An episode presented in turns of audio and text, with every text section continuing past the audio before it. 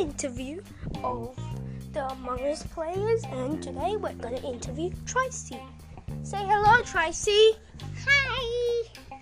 Okay, Tracy, what is your favorite task? Uh, vote. You can look at the unusual pictures. Note, we don't ask the same questions in these interviews. Right, what is your favorite food, Tracy? Let me guess, leaves. And some berries. Knew it. Okay, do you like being in Clubhouse? And what is your favorite club? Uh, leaf club. And do you like it? Yes. Do you like being in Clubhouse? Yes. Definitely. Yes. Okay. Do you like being in Among Us? And what is your favorite task? I just told you. Oh, yeah. Then do you like being a member in Among Us? Yes. Why? Because you get to do some a lot of tasks and maybe be an imposter or jester or every role. So yes.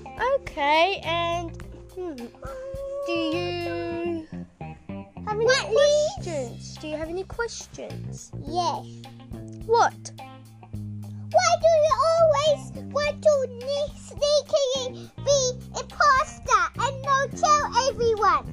Because you have to keep the imposter's identity secret. Oh yeah, I knew that. And you who wins? Uh, a giant versus a sheriff versus an imposter versus a crewmate. So, the imposter will kill the crewmate, the sheriff will find the imposter, and Tony the Giant and Sheriff, sheriff will come and share a cake. Share a cake. What does that mean? Which means it's, it's a sheriff squished into a pancake. Which means Giant wins. Oh, why do they always? Well, mostly because. I got another who will win. Okay. A triceratops versus a T-Rex.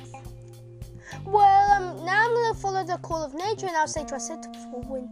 Because it's me. Only 9 out of 10 times. 1 out of 10 times, I usually got the to T ask Rex. what my name is. I already did. Tracy. Please. So it's fun having Tracy interviewing us. Bye, Tracy. Bye! I hope you would enjoy this interview today. Check out our last interview, interviewing with Benson and Bang and Bingo.